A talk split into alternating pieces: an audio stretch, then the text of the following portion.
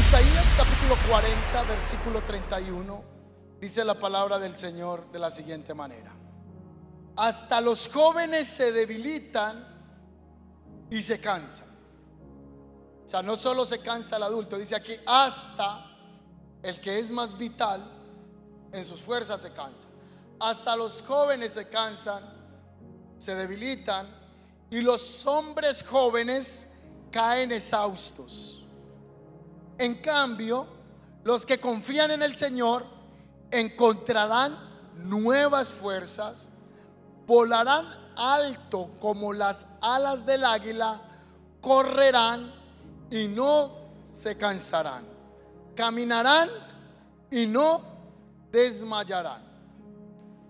Cuando las fuerzas caen, cuando las fuerzas se agotan, ese es el mensaje esta mañana cuando las fuerzas se agotan. Para poderme hacer entender con este mensaje y el texto base que he seleccionado esta mañana, guiado por el Señor para que sea alimento para sus corazones, quiero retornar a algo que aprendimos en el colegio. Si usted ve esta imagen a continuación, nos recuerda los planos cartesianos. El plano cartesiano nos ayudaba a buscar un punto para poder ubicar punto y las coordenadas estaba guiado los planos cartesianos por dos líneas rectas numéricas, una horizontal y la otra vertical. Pero también en estos planos nos recuerda esas líneas rectas que nos mostraban la ruta saliendo desde el punto cero y si había un punto de inflexión o no lo había. El punto de inflexión es el punto de cambio en la línea recta. Lo vamos a ver a continuación para poderme hacer entender más. Estos planos los enseñó también el padre de la trigonometría. Los que estuvimos en el colegio recordamos un poquito que aprendimos que en la trigonometría, que es la ciencia que estudia las matemáticas, y con el padre Hiparco nos enseñó a medir los ángulos y los lados de los triángulos, los rectángulos y de las circunferencias. A través de la trigonometría se lograba encontrar esto. Pero en la línea recta, si no solo hablando de ángulos de inclinación de 69, lo que aprendimos en el colegio, veíamos cuando una línea recta se encontraba en un punto de inflexión, que también se le puede llamar el punto de quiebre. El punto de inflexión genera un cambio en la línea si está ascendente hacia una línea descendente. Y es lo que se conoce dentro de estos puntos de inflexión, una concavidad que se genera. Usted dice, yo vine a una predicación, una clase de matemáticas, tranquilo. Tranquilo que yo no sé de matemáticas tampoco. Solamente estoy hablando de una línea recta.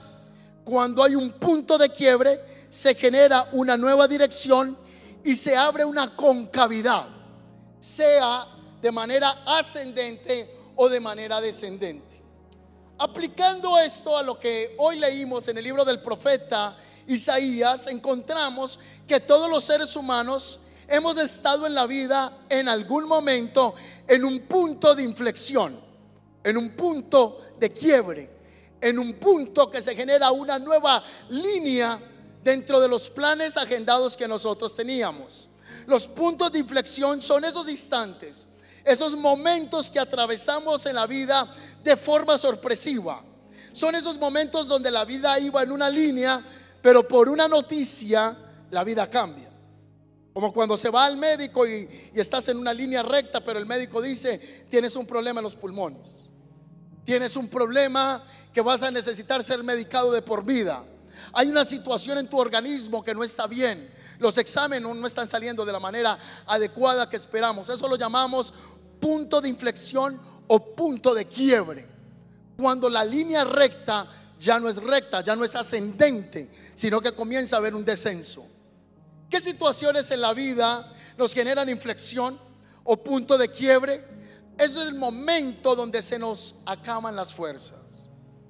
Es el momento donde parece que las fuerzas se acabaran entre esposo y esposa, donde ya no se quiere continuar con el matrimonio por la decepción de lo que hizo el esposo, la esposa. Un momento de quiebre porque ya ella no quiere seguir con el hombre que viene bebiendo por años y que está destruyendo el alma y el corazón de la esposa y de los hijos, de las finanzas. El punto de quiebre son esos problemas económicos que muchas veces enfrentamos. Esas situaciones en las que usted estaba invirtiendo un dinero y creía que la línea recta seguiría ascendente, pero vino un punto de quiebre por una mala inversión y nos vamos a quiebra. Comienza a haber un cambio de ruta que transforma, trastorna toda la ruta de vida que nosotros teníamos planeada. Enfermedades inesperadas, aunque nos congregamos, aunque vamos a la iglesia y enfrentamos valles de sombras. El no ver resultados a tiempo en la compañía o en las metas que nos estamos proponiendo. Conflictos en la vida que no esperamos. Puntos de quiebre con los hijos. Punto de quiebre en la iglesia, en el liderazgo, con los discípulos o con quien lo mentorea a uno. Puntos que generan una nueva concavidad, una nueva dirección en la ruta que veníamos. Vienen a nuestras vidas puntos de inflexión cuando las cosas no salen de acuerdo a nuestro capricho, no de acuerdo a la voluntad de Dios, sino que a veces nos empecinamos que las cosas salgan como nosotros queremos y no como Dios quiere dirigir las situaciones. Punto de quiebre cuando el ser humano lo prueba todo y aunque tiene dinero, aunque lo tiene todo en la mano, siente un vacío en su corazón. Y aunque económicamente no le hace falta nada, se siente que está en un punto de quiebre porque la depresión y la angustia lo está abrazando o la está abrazando. Y siente que si algo no llena ese vacío, ese punto de inflexión se va a ir en pico de caída a un abismo siente que no va a haber otro punto de retorno de una nueva concavidad de manera ascendente. Cuando las cosas en nuestras vidas parecen que no salen como queremos, eso lo llamamos punto de quiebre o punto de inflexión. Todos hemos estado en ese momento de vida. Todos hemos experimentado algo que trastorna la ruta continua que teníamos nosotros. La pregunta es, ¿estás viviendo en tu vida en este momento un punto de inflexión? ¿Estás viviendo en este instante un punto de quiebre que te está cambiando la agenda planificada? Pues es ahí donde viene la palabra y dice, hasta los jóvenes se cansan, hasta los más vitales entran en un estado anímico sin fuerzas. Este pasaje muestra la condición del hombre ausente de la presencia de Dios y dependiente de su propia fuerza y su capacidad. Porque se supone que la juventud es el tiempo de la mayor vitalidad y la mayor fuerza. Pero cuando el hombre no depende de Dios, sino que depende de sus propias fuerzas, entonces hay cansancio. Aunque la juventud sea la mayor vitalidad, si nos desligamos del poder de Dios, entonces el cansancio va a abrazar el alma y nos va a dejar caídos en el camino, exhaustos. Pero el pasaje no solo muestra que el más vital se puede cansar, sino que genera esperanza dentro del texto. Porque dice que quienes ponen su esperanza en el Señor van a ser recompensados con un aliento inexplicable. Cuatro características que el profeta Isaías expone. Número uno es que los que esperan en el Señor tendrán nuevas fuerzas. ¿Cuántos dicen amén a eso? Muchos de los que estamos aquí sentados esta mañana es para que estuviéramos en el manicomio. Pero han sido las fuerzas de Dios las que nos tienen aquí sentados esta mañana. ¿Cuántos le dan un aplauso al Señor por eso?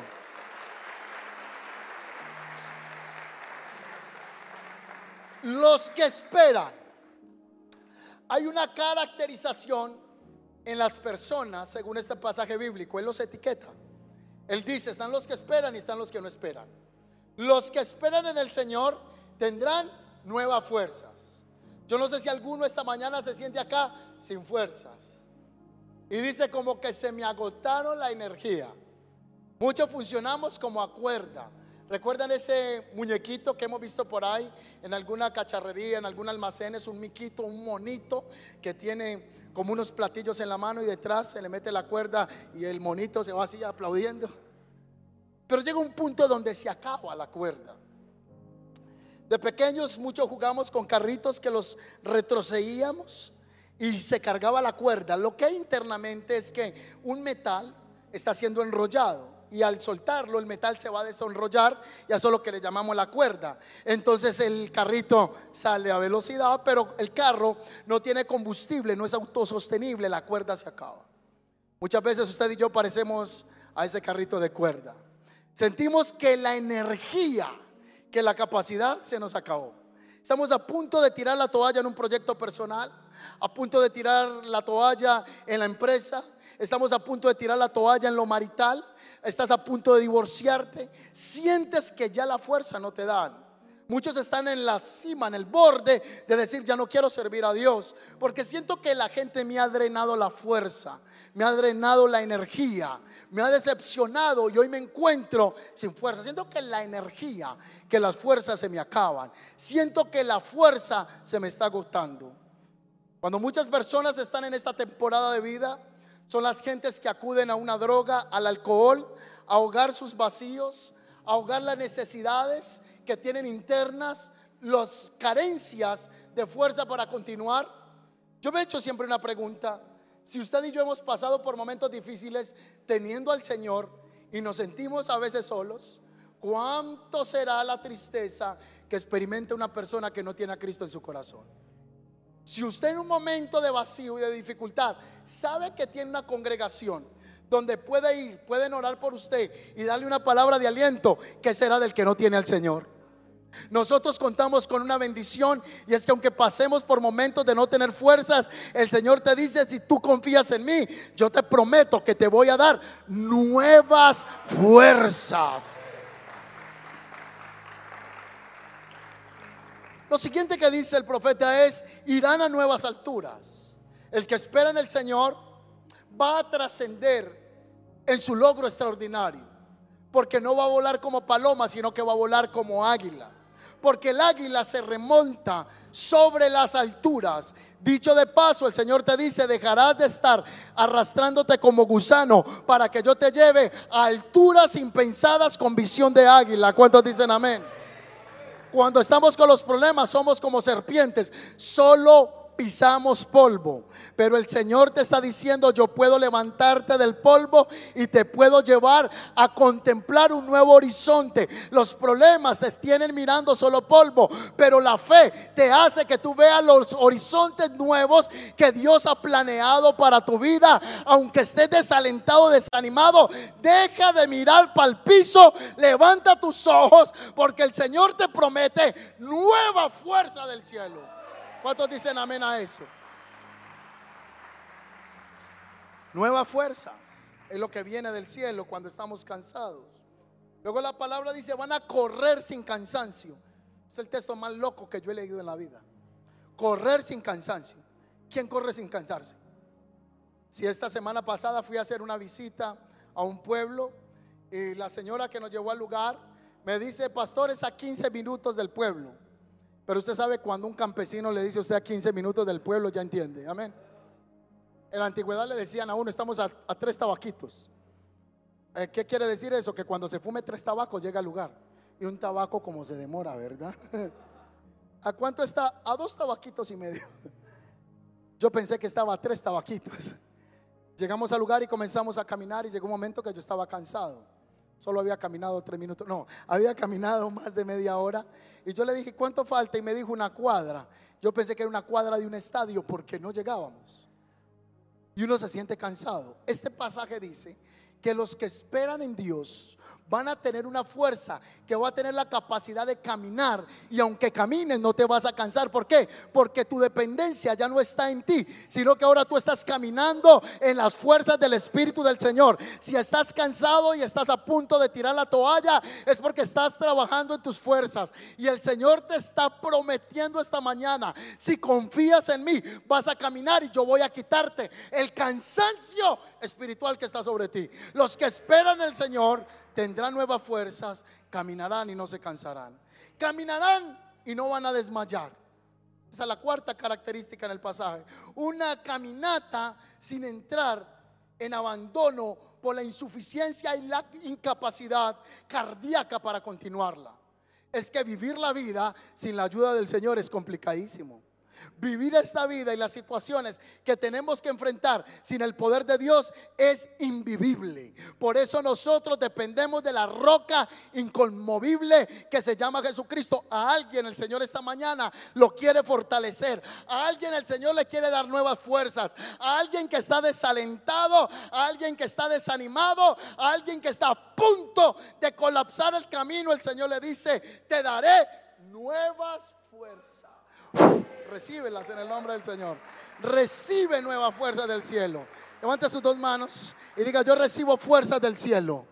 Dígalo fuerte, yo recibo fuerzas del cielo. Aleluya. ¿Cuántos dicen amén a eso? Esa es la promesa del Señor. Muchos de los que estamos acá es para que no estuviéramos en el Señor. Pero el Señor te ha guardado y te ha sostenido. ¿Cuál es el llamado y el secreto? Les voy a dar el secreto esta mañana. Gratis. Por la misma ofrenda. Y si no ofrendo también. Dice la palabra del Señor, porque mi yugo es fácil y ligera mi carga. Entonces usted tendría que ir a resaltar allá dos frases muy importantes, compuestas por dos letras. Ahí dice mi, M-I. El Señor dice, mi yugo es fácil, no el suyo.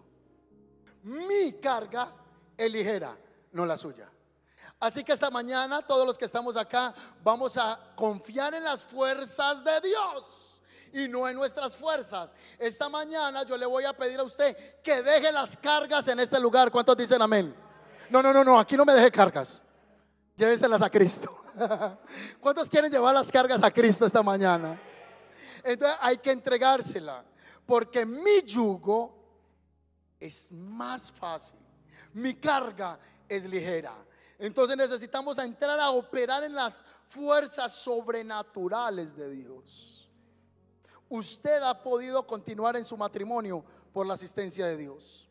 Usted es mentor de grupo sobreviviente todavía por las fuerzas de Dios. ¿Cuántos dicen amén? Si no, usted ya los discípulos los hubiera ofrecido en sacrificio vivo, agradable al Señor. Amén. Usted está en su compañía por la fuerza de Dios. Usted ha pasado ese divorcio y esa ausencia por la fuerza de Dios. Dicho de paso, Estamos pastoreando esta iglesia por la presencia y la fuerza de Dios en nosotros.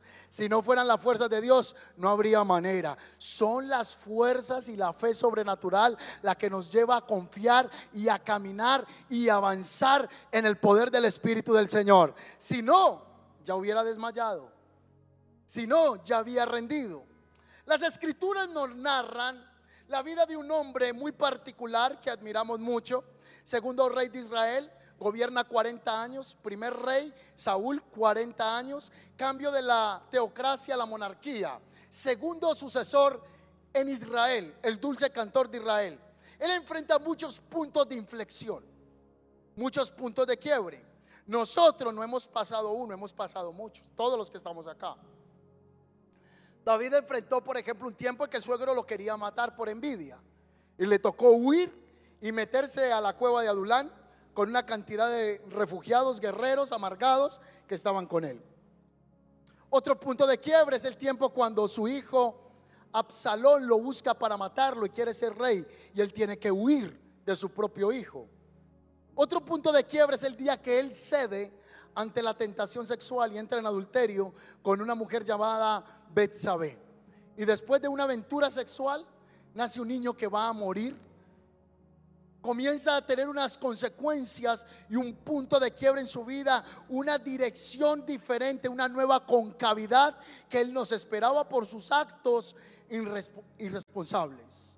Un punto de quiebre experimentó él cuando escuchó que una de sus hijas fue violada por una de sus hijos. Tamar fue violada por Amón. Puntos de quiebre, de inflexión que enfrentamos en la vida. Vamos a analizar solamente uno que está en el libro del de Primera de Samuel. Libro del profeta Samuel, el capítulo 30, versículo 1 dice así. Cuando David y sus hombres vinieron a Ciclac, los de Amalek habían invadido el Negev y Ciclap y habían asolado a Ciclac y se habían prendido a fuego la ciudad se llevaron cautivas a las mujeres, se llevaron cautivos a los niños, se llevaron cautivos desde el menor hasta el mayor. Mira bien, Amalek siempre va a estar atacando. Amalek es el enemigo. Amalek son los demonios que vienen a robar la herencia, la bendición, la asignación que el Señor te ha entregado. Es lo que roba la paz es lo que viene el enemigo a usar para desestabilizar y poner puntos anclados que nos van a llevar a un cambio de la ruta que nosotros considerábamos recta. Amalek en este pasaje bíblico no es otra cosa más que Satanás, el enemigo, el diablo.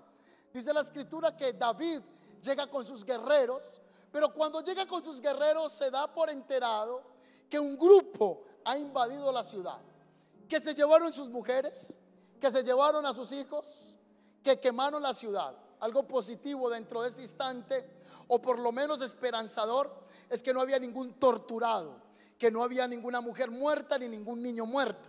Se los habían llevado cautivos para la tierra de Amalek. Cuando llegan todos los hombres allá, ¿usted qué cree que cómo venían esos tipos? Venían sudados, barbados, oliendo a chivo. Venían con un deseo de una noche romántica. Esa era una noche para estar con su esposa, compartir con sus hijos, pero se encuentran con una realidad devastadora. La familia no está porque se la han llevado cautiva. Y dice la escritura que todos estos tipos, el ejército de él, se comenzaron a entristecer y lloraron hasta que les faltó las fuerzas. Dios ha visto cuando tú has llorado y te has quedado sin fuerzas para seguir llorando. ¿Recuerdas cuando estabas pequeño que llorabas y te dolía aquí el estómago, el vientre? Muchos han llorado tanto de los problemas y de las situaciones que hasta se le ha acabado las fuerzas para llorar. Pero recuerde que cuando se acaban las fuerzas nuestras es cuando comienzan las fuerzas del Señor. ¿Cuántos dicen amén a eso? Estos guerreros comenzaron a llorar y a uno de ellos le da por tener una, una ideita. Esto es culpa de David. La Biblia no dice que estaban diciendo que era eh, que alguien se levantó, un hombre particular, pero sí dice que los guerreros lo querían matar. ¿Cuál es la actitud que nosotros enfrentamos en los puntos de inflexión, en el punto de quiebre? ¿Cuál fue la actitud que tuvo David? Pues mientras hayan victorias, mientras hayan líneas rectas, muchos te van a aplaudir, pero en el momento difícil muchos te querrán matar. Ay, ay, ay. Cuando todo está bien, la gente te aplaude. Pero cuando hay un punto de inflexión, la gente hasta te quiere matar, hasta los que están más cerquita. Usted conoce a la gente en la dificultad, no en la línea recta. Usted conoce quién está con usted en el punto de inflexión, no en la línea recta. Proverbios dice que el hombre de dinero está lleno de amigos. Amigos entre comillas. Porque el que es amigo está en el momento del éxito y está en el punto del quiebre. Está para acompañar en todo instante. ¿Quién se puede imaginar que los guerreros de David, sus amigos con los que comen, con los que gana victorias, los que sacó para volver los guerreros, lo sacó del miedo, de la timidez, le escucharon fe, progreso a David, lo sacó de una cueva llamada Dulán de ser unos miedosos, unas niñas, a ser unos guerreros poderosos. Pero ahora lo quieren matar.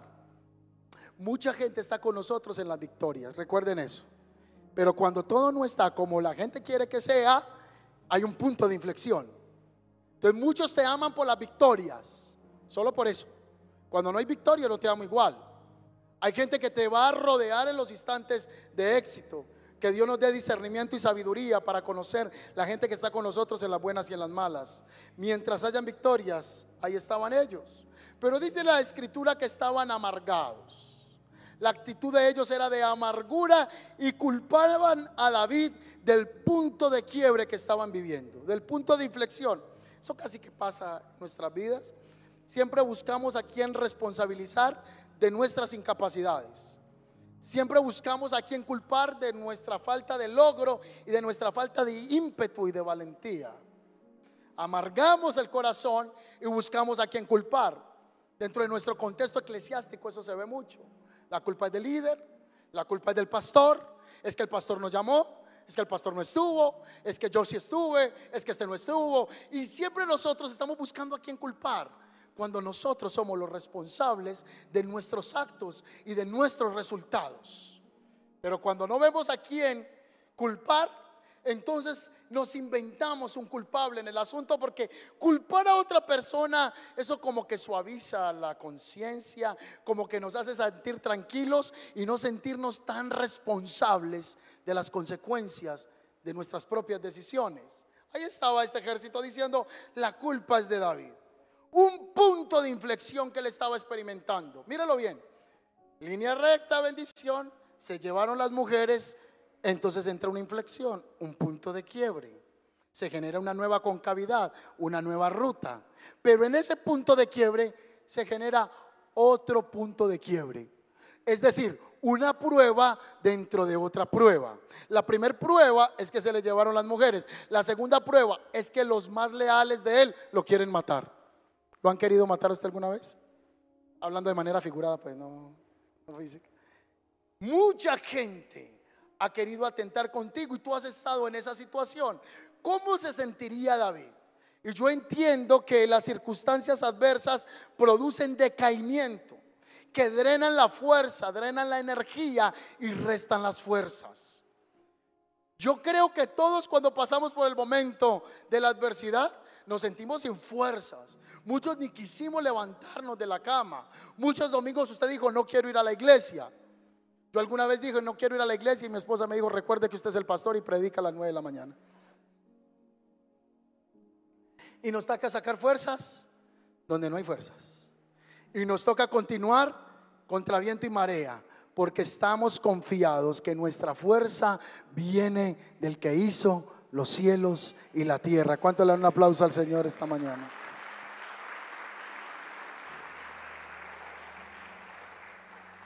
Así que la palabra nos dice esta mañana que podemos vivir situaciones difíciles, pero cuando el Espíritu Santo nos hace volver los ojos a Él, vendrán nuevas fuerzas. ¿Qué hace David? ¿Se amargó? ¿Se puso también deprimido? No, estaba pasando un momento difícil y llamó al sacerdote y le dijo, tráeme el. El efod era un mecanismo medio que Dios había provisto para hacer consulta al Eterno. Hay una característica que tiene el rey David y es que él antes de salir a la guerra le consultaba a Dios. Entonces él toma el efod y le dice, Señor, yo estoy solo. Pero aunque estoy solo y mis guerreros me quieren matar, yo te pido que me des una luz de esperanza. Salgo a la guerra, persigo a los de Amalek. Y si los persigo, será que voy a recuperar el botín, voy a recuperar nuestras esposas y voy a recuperar lo que nos han robado. Y a través del efod y a través de esta consulta, Dios le dijo a David, ve, porque vas a tener conquista.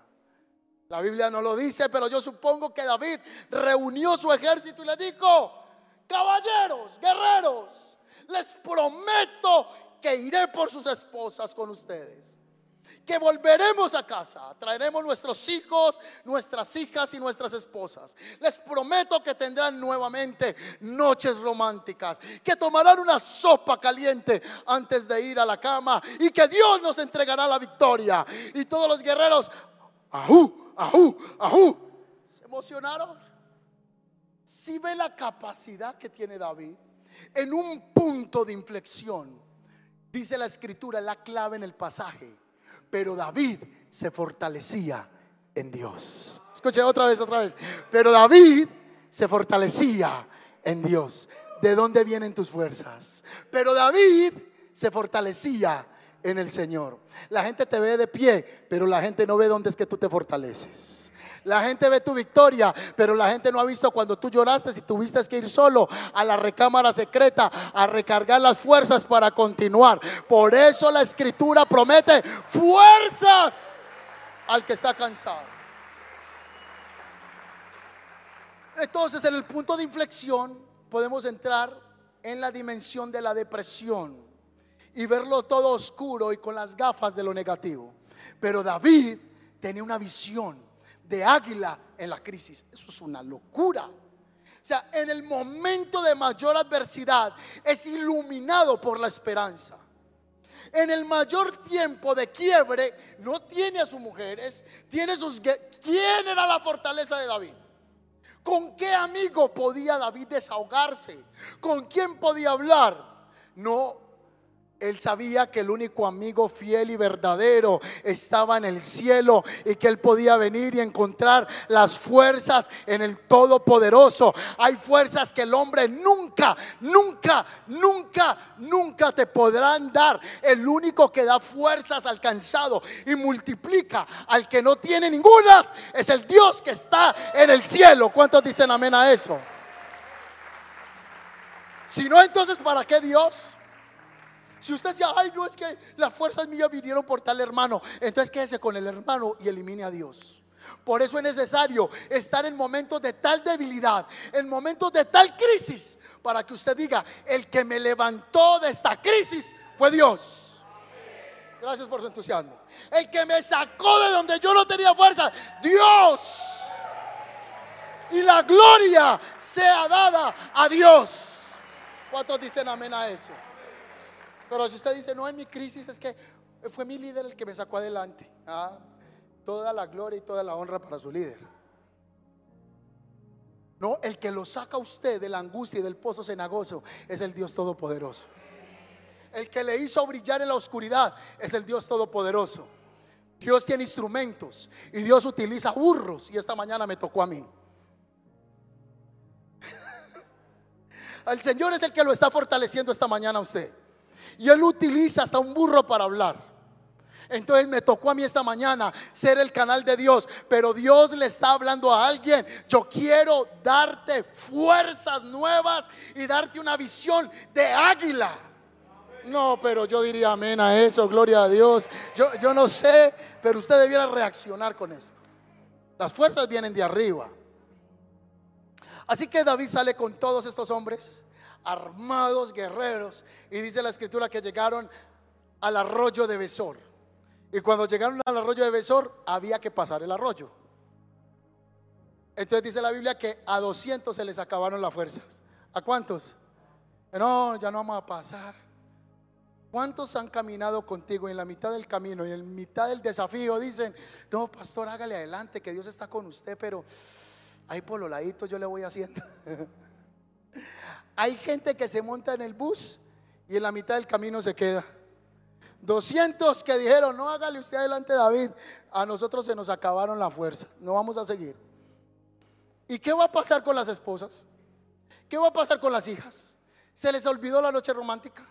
¿Se les olvidó la taza de sopa caliente? ¿Se le olvidó que tienen familia al otro lado del valle de Besor y que deben volver a traerlos otra vez? Dice que ellos se les acabó la fuerza tranquilo que a usted y a mí nos ha pasado igual.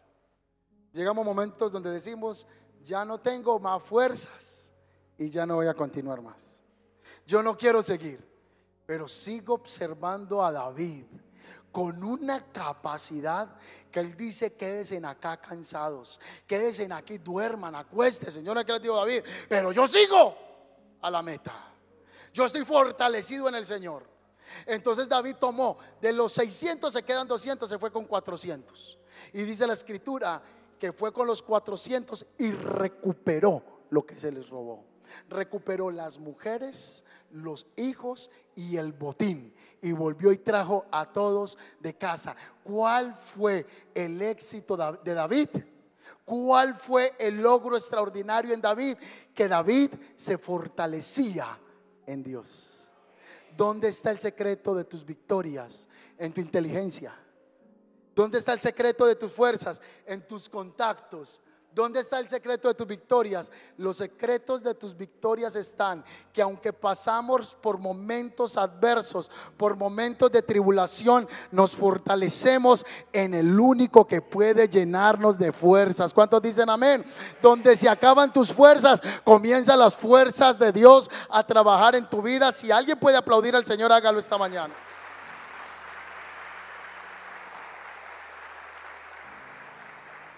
Dios conoce mis pocas fuerzas. Dios conoce tus pocas fuerzas y quiere fortalecerte.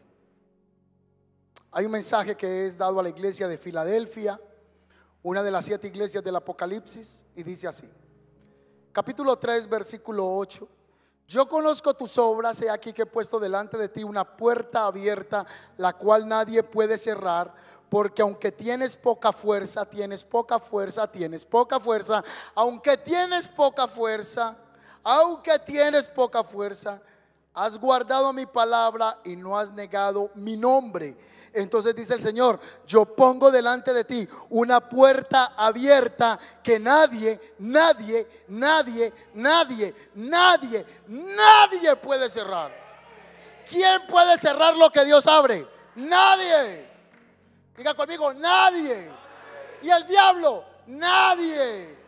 Las puertas del Hades no prevalecerán, dice la escritura. Y yo he puesto una puerta delante de ti, abierta, que nadie te la va a cerrar. ¿Quién es la puerta? ¿Qué es esto? Y el que entra por la puerta, entra en la vida eterna. Tú ese día tienes una puerta abierta delante de ti. Y aunque tienes poca fuerza, el Señor te va a llenar de su poder, de su gracia. ¿Cuántos dicen amén esta mañana?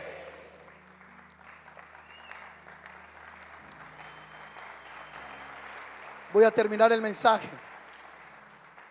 Tengo una promesa del Señor para ti. Pasarás de la angustia a la fortaleza. Porque donde tú terminaste va a comenzar el Señor.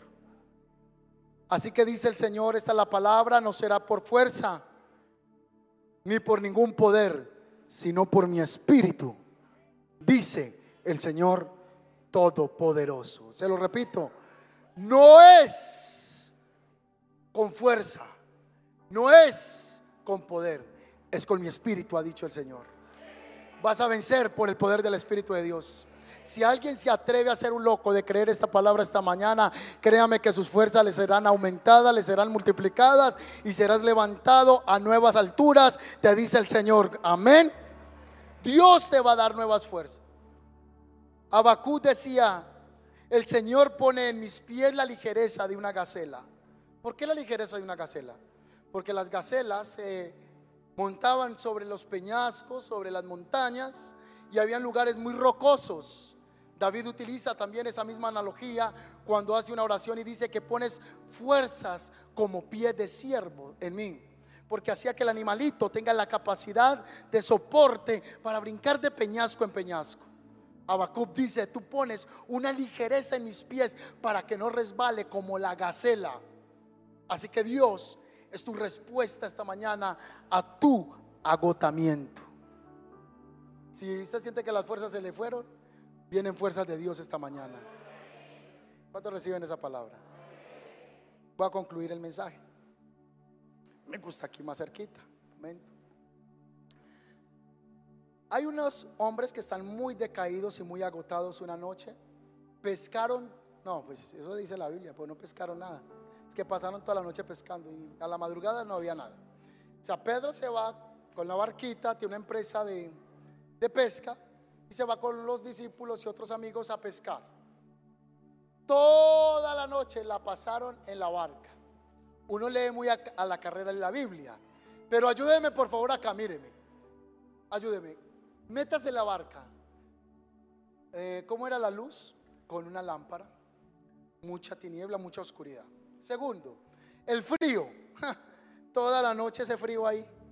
Tercero, descalzos llenos de sal, de agua y toda la noche lanzando la red. Tercero, no era una vigilia de oración, era una vigilia de trabajo, es decir, mayor esfuerzo, porque están toda la noche trabajando. Cuarto, mayor cansancio porque entra desesperanza, el trabajar y el no tener resultados. Lo que ellos tuvieron fue una noche de frustración, porque trabajaron toda la noche y no habían pescado nada. ¿Está conmigo? De físicamente, frío, mojados, cansados, con hambre, con ganas de desayunar, con ganas de irse ya para la casa a descansar. Y si les aparece Jesús en la mañana y Jesús les dice, ¿qué hacen? Y ellos, no, aquí estamos jugando canicas. No, no, estamos tratando de pescar toda la noche. Entonces le dice, Pedro, lanza la red. ¿A dónde? ¿Qué dice la Biblia? ¿A dónde? Lanza la red. Miren su Biblia, ¿hacia dónde le está diciendo? Lanza la red a dónde? No, papi. No, no. Me van a mirar qué dice la Biblia. ¿A dónde tenían que lanzar la red? A la derecha. ¿Por qué? Porque ahí es donde está sentado Él a la diestra del Padre y ahí donde viene la bendición. Mera interpretación. Alguien me dice dónde tenía que tirar la red. Está la Biblia. Yo quiero que ustedes miren ahí. Lance la red. ¿A dónde? Entonces les quede claro. Si está el pasaje bíblico. ¿A dónde tenían que lanzar la red? Que dijo que a la orilla. ¿A dónde? ¿Está segura? Entonces el Señor le dice, lance la red a la derecha. Bueno, la pregunta es, ¿qué va a saber un carpintero de, de pesca? Un carpintero dándole un consejo a un pescador cómo pescar. Una tontería. Porque Jesús no era pescador, era pescador de almas tenía conocimiento de la pesca, pero quien tenía la empresa de pesca era Pedro. Tú, un carpintero, le está diciendo a un pescador cómo pescar.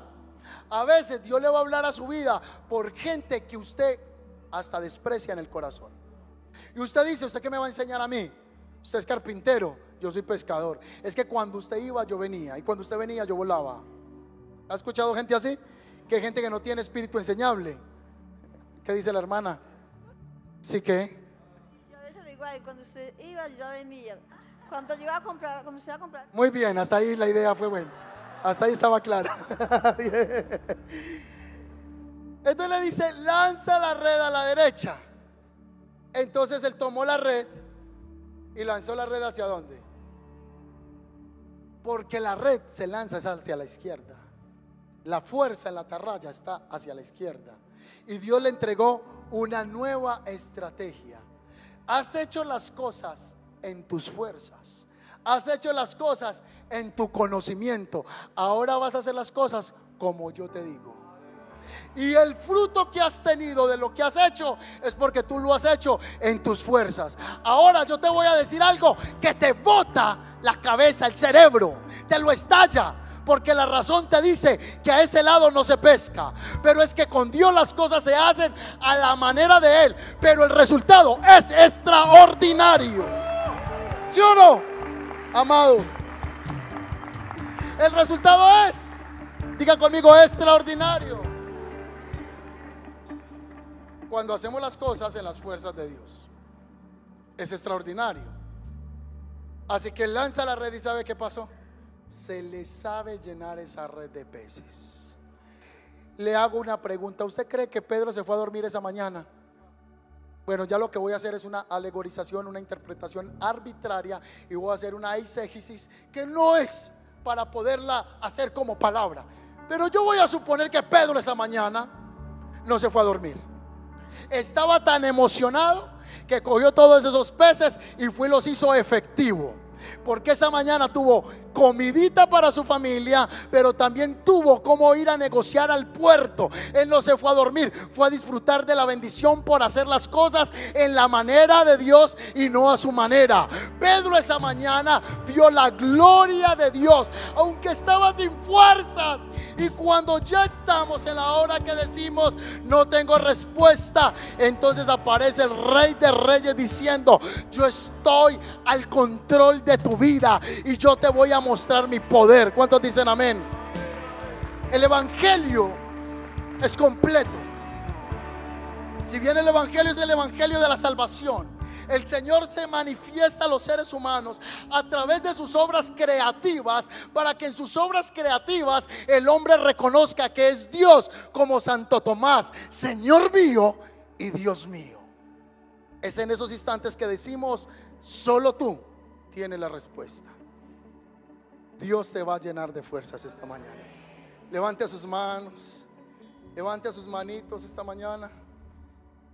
Comience a pedirle fuerzas al Señor. Si a alguien esta palabra le aplica, si alguien siente que Dios le habló, si alguien siente que esta palabra está penetrando las fibras de su alma, de su corazón, que lo está atravesando, que la está atravesando.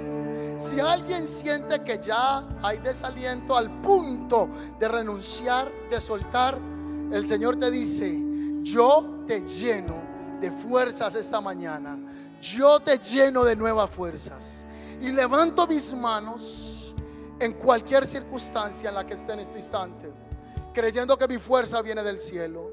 Si alguien está por el canal de YouTube en este momento, yo oro para que fuerzas del cielo sean sobre tu vida. Yo oro para que las fuerzas del cielo te acompañen.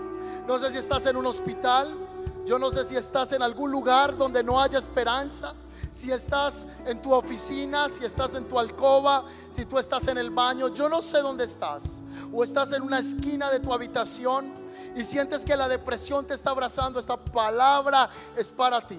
Y el Señor te dice, cuando tus fuerzas terminan, comienzan las fuerzas que vienen del cielo.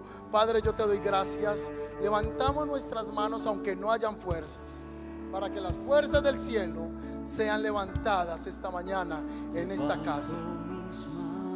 Levante su voz y dígalo. aunque no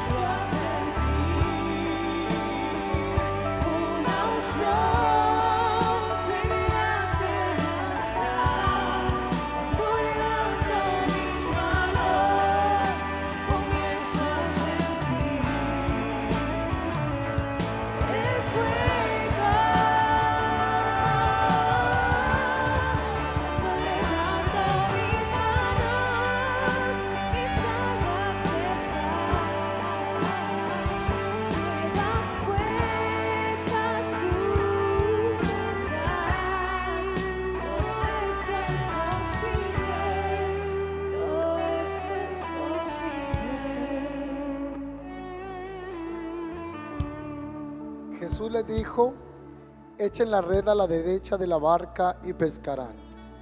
Así lo hicieron y después no podían sacar la red por muchos pescados que tenía. Entonces el discípulo a quien Jesús quería mucho le dijo a Pedro, es el Señor, es el Señor. Las obras creativas de Dios en nuestras vidas hacen que nosotros veamos que es el Señor. Los milagros son parte del paquete del Evangelio. Es un paquete completo. La iglesia de Cristo tiene gracias que cada uno administra esa gracia que el Señor le dio. Pero el Evangelio es un paquete completo. Y dentro de ese paquete completo, Él se le manifestó a sus discípulos no una ni dos veces de manera milagrosa, muchas veces, porque la gente concluía, es el Señor.